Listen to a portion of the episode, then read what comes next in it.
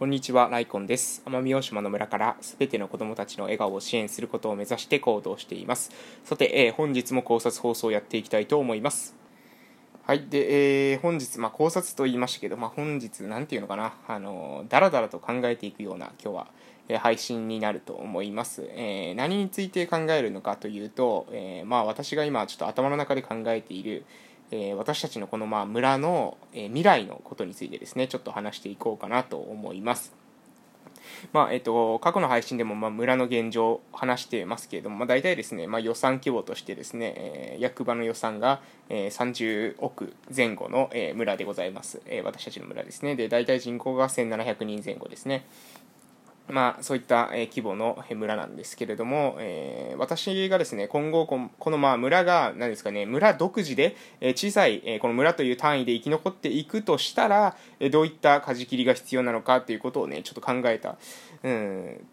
ことですね。まあ、その産業というか、えー、今後、まあ、収益を生み出していく、村、村を経営していくって考えたときにですね、えー、どこで収益を生み出していくのかっていうことを、をえ、ちょっとね、まあ、いろんな細かいデータまだ見てませんけども、え、ちょっと漠然と考えてみたっていう、まあ、なので、え、まあ、私の頭の中だけで出来上がっているような話ですけども、ちょっとしていきたいなと思います。えで、まず話す上で、まあ、私たちの村が、じゃあどういったようなですね、その産業といいますか、えどういった仕事にみんなが従事しているのかっていうことなんですけれども、まずですね、えー、役場がありますね。まず役場があって、で、その役場関連の仕事っていうのがいくつかあります。えー、まあ、学校、学校も役場関連って言ったらちょっとまずいのかもしれませんけれども、そういう、なんていうのかな、公務員っていう言い方がいいですかね。公務員という、えー、枠組みでいくと、まあ、学校ですね。うん。そして、えー、まあ、保育所もうちは入りますね。で社会福祉協議会は民間の組織なんですけれどもうちの社会福祉協議会の場合は、ま、実質的にですね、まあ、役場の下請け的な感じになってますので、まあ、準なんですかね。あの準反民反官的なですね組織になっている、えー、結構官の色濃いめみたいな感じで私の見立てですけれども、えそういったような状況かなと思います。でその他にじゃあどういった事業があるのかというとえー、ま農業とかですね、え観光系の事業も、えあることはあるんですが、え、最大といいますか、えー、大きいところでは、ね、何かというと、え土木関係ですね、え土木関係の事業がかなり大きいなというのが、え私の印象です。でまあうん、要するに道路とかですね崖崩れとか、えー、奄美大島台風もあったりしますので、えー、そういった土木関係の、えー、事業っていうのが結構ねあの大きいなと思います。で、えー、結構ね、多分法人というか、その事業者多いと思うんですよね、私たちの村。あの、うん、多分人口の、人口からしてですね、その事業の社数がですね、かなり、えー、多いんじゃないかなと思います。まあ、これは私、数字で比較したものではないですけれども、まあ、実際にですね、そういった、えー、土木に、まあ、ちょっと詳しい、えー、知人の方に、えー、聞くと、まあ、多いというふうな話を聞きましたので、まあ、多分間違いないんじゃないかなと思ってます。で、でですけれども、えー、今後ですね、そういったどういったふうな産業が私たちの村で考えられるのかということなんですけれども、まあ、新しい産業をその作っていくってことはこれ必須だと思うんですよ。だって、えー、土木って言ってもいつまでもですね何回も何回もその道路が、えー、壊れるわけではありませんし公共事業で開発しようと、えー、言ってもですねまあ、土地自体にですね限界があります。そして、えー、今年ですね2021年7月の末をもってですね世界自然遺産にまでなりましたので、まあ、あのその自然を守っていこうという流れもですね当然出てくるはずです。そうすると公共事業だからといってですね山をどんどん切り崩してとかですね、えー、そういうわけにはいかないというふうに考えられます。なので、今後、まあ、考えていくいく、えー、必要があると思うんですけれども、その時にですね、まあ、もちろんその観光とかですね、え特産品を作っていく、え、こちらも一つ、えー、重要な軸ですけれども、私が、えーそれ以上にですね考えなければいけないなと思っているのは、え現在のその土木産業がもしこう縮小してくる、うんま、と私は縮小してくると予測してるんですけれども、えー、縮小してきた時にそこにですね働いている人たちが、えー、何にで働くか何をどこに、え、移動するかっていうことですねでこことても重要だと思ってますえなぜそういうことを言うのかというと、え今ですね、その観光とか、え特産品、もしかしたら必要かもしれませんけれども、えそのことをする人っていうのは、今のところですね、村の中に多くはないわけですよね。そういったことがしたい、えそういったことをしようと思っている人っていうのは多くはないわけです。なので、えやろうと思えば、まあ、え、多分ですね、外からの流入っていうのが、あるでしょう。外部からですね、流入してきて、え、やってもらうということはあると思いますけれども、まあ、それをしたとしてですね、それをしたとして、うん、え、じゃあ土木関係のですね、その事業で、をしていて、スキルがあって、まあ、専門性がある、え、労働力があるっていう人たちが、その、うん、まあ、特産品の開発とか観光業にシフトチェンジすると、するとですね、かなり、え、専門性が異なっていて、え今までのですね、その経験とかっていうものが、まあ、活かせないことはないとは思うんですけれども、でもそれにしても活かせる割合はかなり、うん、限られてしまうんじゃないかなって思います。なので、えー、そう考えるとですね、現在のまあそういった土木関連の事業の方が、えー、今の専門性を活かせて、えー、かつですね、えーまあ、将来的にまだこの伸びしろのある、えー、業界に、えー、少しずつですね、シフトチェンジ、えー、していく必要があると思うんですよね。で、それが何かなって思った時に、えー、土木業界をちょっと調べてみました。えー、で、土木って、私土木土木って言ってますけども、じゃあどんな仕事なのかなっていう時に調べてみるとですね、まあ、重機を、え使ったり、えー、工具を使ったりするしてそまたですね自分の体で、えー、生み出す労働力によってですね、えー、仕事をするみたいな感じの、えー、ことが書いてありました。特に私が見たのは、えー、土木、えー、作業員でしたかね。土木作業員、えー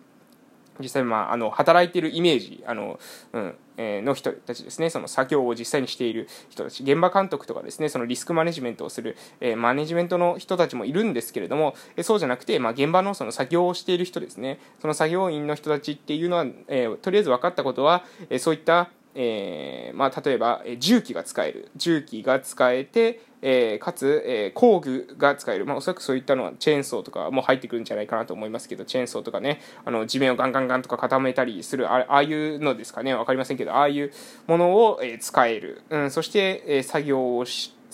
して、えー、そういった専門性があると、えー、そういったスキルがあると。えそういった仕事を今しているということが分かりました。なので、えこういうの仕事にある程度近くて、この仕事に近くて、え方向転換を行っていくってなったら、やはりですね、まあその、なんていうのかな、完全にパソコンをカチカチっていう、うん、業種だと結構ね、遠いなというふうに思います。やはり、えー、何らかですね、その、えー、手、手とか体とかをですね、動かしながらやる仕事なのかなと思います。そこで考えていくと、え私たちの村でできることってていくとですねおそらく、まあ、私のこれ考えですけれども、まあ、林業、えー、そして、えー、農業ここら辺は、まあ、できる。その、まあ、どちらかというとですね、近い業界、そしてまだ今後もですね、伸びる可能性があるところかなと思います。林業、農業ですね。そしてですね、また、あの、土木関係の方の中には、そういった、あの、あらゆる、まあ、箱物っていうんですかね、公共事業の中で、まあ、あらゆるこういう、なんですかね、建物的なものをですね、作る人もいると思うんですけど、そういった、まあ、建物を作るスキルというか、そういった何かですね、家屋に関わるもしスキルがある人がいるのであれば、この人たちはですね、空き家を回収したりとかするここら辺はまだですね、伸びしろがですね、あるんじゃないかなと思います。まあ、多分私たちの村どんどんですね、今後空き家増えていくと思いますので、その空き家を使って何か、えー、価値を生み出す、うん、こういった事業、そして、えー、高齢者が増えてますので、耕作放棄地が増えていきます。どんどんですね。なのでその耕作放棄地とか、まあ、荒れた山とかですね。そういった山を、えー、きれいにする。そうそうすることで価値を生み出す。こういった、えー、産業にちょっとチェンジしていく。シフトチェンジしていくとまだまだですねまだまだとまだまだとまでは言えないかもしれませんけどもでもですね、まあ、土木をだけでしていくよりは、えー、かなりですねリスクが、えー、分散されるような、えー、形になるんじゃないかなと、まあ、私のあの頭の中でですけれども思っています。で、あとですね、あともう一つ多分重要なポイント、その、えー、まあ二つ、こう、その土木の専門性を生かせる産業で、えー、未来がありそうなところで今話してきて、林業、農業、そして、まあ、あの空き家改修とか、えー、そういったことを挙げたんですが、えー、これ以外にですね、もう一つ重要なポイントとしてですね、エネルギー系の産業、うん、ここもね、結構ポイントじゃないかなと思います。うん、やっぱりですね土木系の仕事の本質って何かなって考えていった時に今までですねおそらくインフラを作ってきたっていうのが一番、えー、土木系の事業のそのなんですかね今まで、えー、やってきた理由なんですよね。道路を作ってきたってことです。要するに。道路とかそういった公共のものを担当してきたっていうのが一番ですね今までまあ私たちの村にですねこれだけのまあえ土木関連の事業者が多い理由になっていると思います。なので、えー、要するにですねまああの公公共のものと、え、切れない関係性公共と切れない関係性であったっていうことがですね現在まで生き残ってきた、えー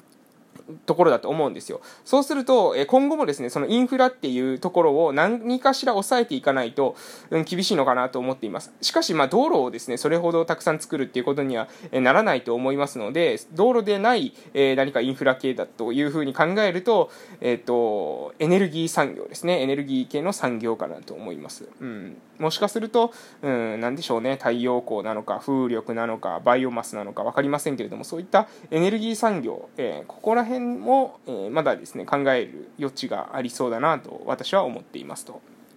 いうところですね。えなので今日はちょっと、え今後のですね、私たちの、え私の村で、まあ私の頭の中でですね、考えている今後のその村はどういうふうに、えなっていくのか、どういうふうにしたら生き残れるのかなっていうのをなんとなく考えていた話を、えちょっと音声でですね、まとめて配信をさせていただきました。まあこの配信は、えどうでしょうね、私の妄想で終わるのか、もしかしたらですね、未来のその予言の書になるのか分かりませんけれども、まあ、何かしらですね、うん、残していきたいなということで、またですね、何か思いついたら、えー、撮っていこうかなと思います。こういった配信もありますので、えー、ぜひですね、お時間ある方はですね、また聞きに来てくださいますと嬉しいです。えー、それでは、今日も良い夜をお過ごしください。またお会いしましょう。失礼しました。